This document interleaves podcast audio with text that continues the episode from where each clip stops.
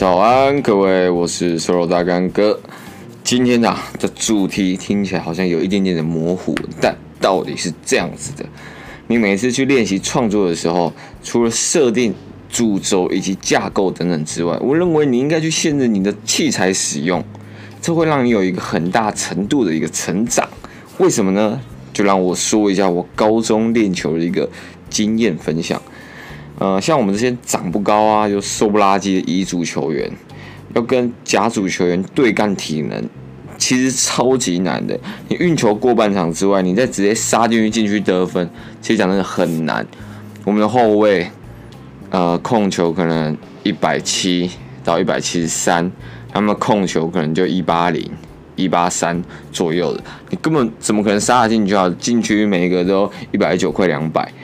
对，所以你本来在跟他们对干的时候，你就会很辛苦，所以你根本不会是一件很简单的事情。那我们教练的话，就一直灌输我们要团队合作这一个重要性。但高中生血气方刚的日日晨勃的高中小猴子们。我们一遇到威胁，或者是他们全场压迫，第一个反应一定是加速运球，死命的冲过去啊！根本没有办法好好判断说，哇，我球现在要传给中间，然后从两边突破，空手跑位，看怎么可能会想到这些东西？你只想着啊，人加上来，我赶快运球冲掉。所以教练其实就想出一个办法，就是限制我们去运球。那我们每一次在做一个全场快攻的模拟。就都只能用传球来发动，以及传球来做所有的牵制。那懂篮球的人就知道，限制运球其实是一个很大很大的一个限制。因为我们为了不走步，我总不可能说哦，我不运球我就走到三步，所以就变成说我每传一次，我就必须快速的空手切、空手跑位，然后移动到可以接球的位置，来让。呃，接到那一颗球的人，因为他也不能动嘛，然后传给我们，就这样子的，慢慢的把球一步一步的摸到禁区当中，甚至其他球员其实也会因为不能运球的限制，而开始动脑说，我要怎么跑到一个有效的一个接球位置，来让球可以导向更靠近篮筐。哎，等下等下，不对，篮筐。我我发现我之前听到一个人讲。安跟昂，他发音发不清楚，发不出来，我就觉得说哇，好酷哦。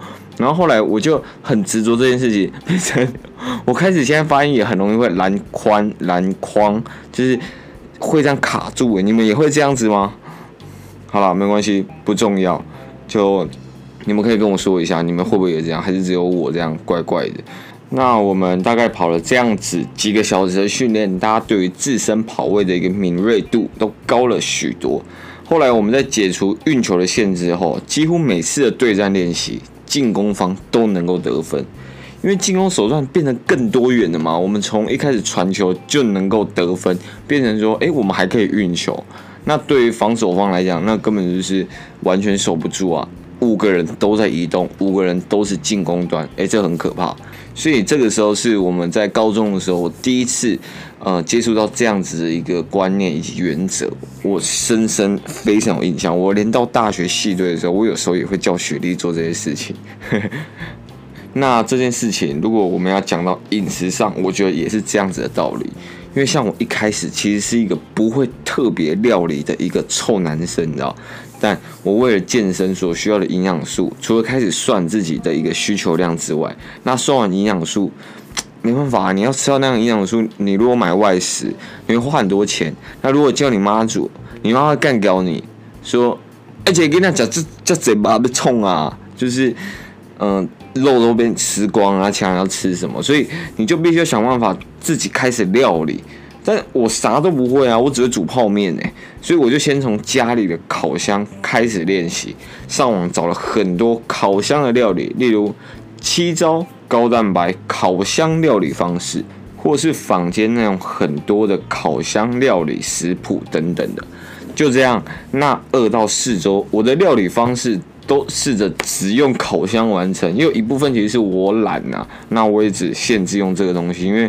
要要叫我开火或者用其他东西，我就觉得有点太麻烦。那烤箱你垫一个呃纸啊等等的，就是你又不用清，哇，超级方便。所以最后我每一种肉类的烹饪时间以及食材的选用，蔬菜啊，蒜头烤的方式怎么拿捏，我就变得很有逻辑性，我变成一个烤箱大师呢。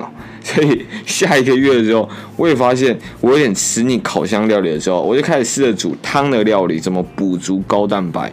那那个时候就会每一餐的晚上，我就一定会配一个嗯香菇鸡汤，或者是跟老妈学的剥皮辣椒鸡汤，或者是各式海鲜鱼汤，呃螺肉汤等等的。诶，螺肉汤真的很爽，好不好？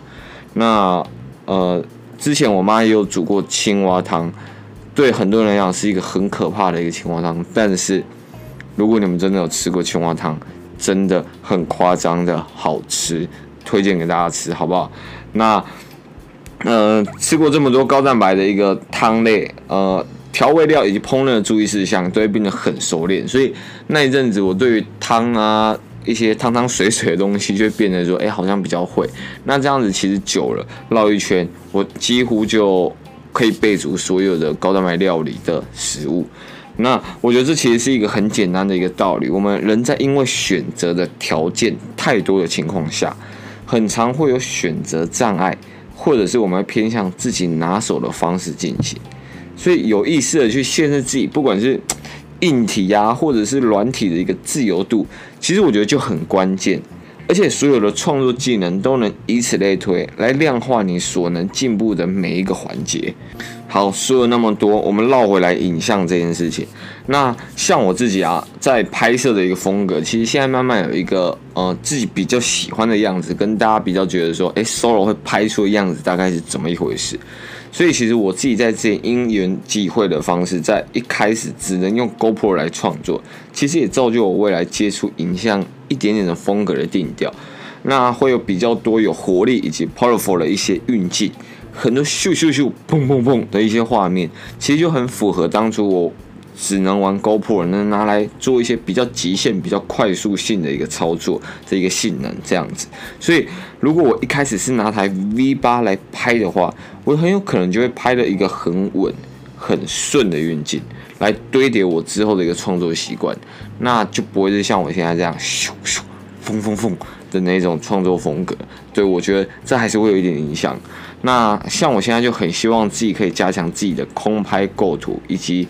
呃，在空拍的一个拍摄的丰富度，所以这一次的花莲行，我相机顶多就是拍拍照片而已，我就完全没有用相机拍任何的一个动态，反倒是空拍，我有机会就拍，放完之后，学员在换衣服的时候，我就去飞个一下，哇，发现秀姑峦溪那边也太漂亮了吧，清水断崖那边，哇，飞一下，风很大，但是还是很漂亮，只是有一点阴天，所以没有想象中的。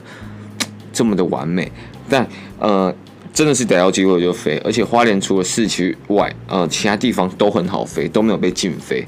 那也因为这阵子都在查一些空拍的内容，所以演算法的关系，不管在 YouTube 或者是在 IG 上，都会跳出很多很棒的一些空拍的一些教学影片。所以一打开 YouTube 准备要配饭的时候，眼前都会有四五个国内外不错的一些相关的空拍影片教学，诶。我觉得这样子蛮好，因为这样子一又一直可以维持我这样子一个创作的一个热度，可能维持个两周 或者是到一个月左右。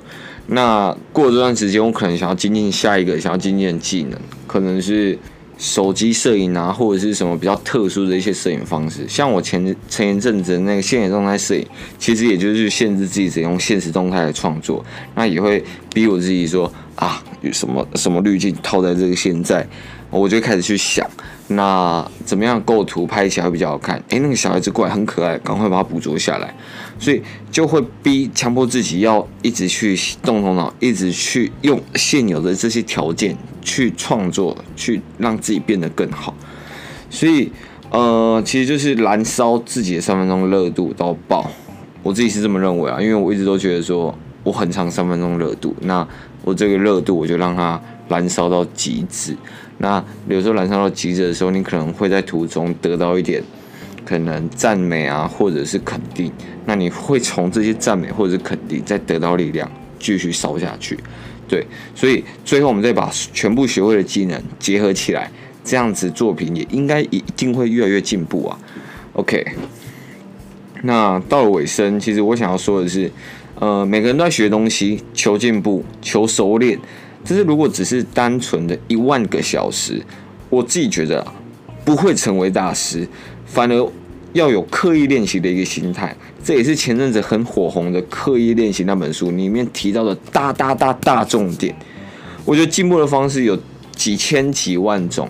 那有些人告诉你要拍一万张平面作品，有些人告诉你你就拍你第一支 Vlog，你就会进步。我觉得这些其实本质上也都没有错，然后也都很棒的建议。但下次我觉得大家可以试试看这个方式，丢掉你手中所有的武器，只剩下拳头。尽全力的练习这一拳，做足功课的挥出每一拳，一直练习，一直练习，一直练习，最后你会发现，你的这个拳头能够挥出感动人心的巨鳄一拳。呼呼呼！我靠，自己快被自己感动，好不好？巨鳄一拳，懂的就知道九把刀打喷嚏。我小说的时候我就看过，所以。这一拳有多感动，大家就知道。反正重点整理简单，我做个小总结，就是，嗯，限制你自己手上所拥有的这么多资源，锁定一个资源，你想要进步的，一直去使用，想办法一直进步，一直进步，一直进步，一直想办法着重在它的成长。那过一段时间，你会发现，你用这个资源也能够做到一个了不起的事情。那太阳在每一件事情，每一个。阶段，我觉得都会是一个很不错的方式，推荐给大家一起使用。OK，今天应该就大概聊到这里。好，那我们就下次音频见。那如果真有帮助到大家，帮我留言评分一下。那如果有什么需要我帮你们的，或者是可以给我一些小建议的，都可以 IG 私讯我。我很喜欢听到你们给我的一些 feedback。OK，好，那就大概先这样。晚安，各位，拜。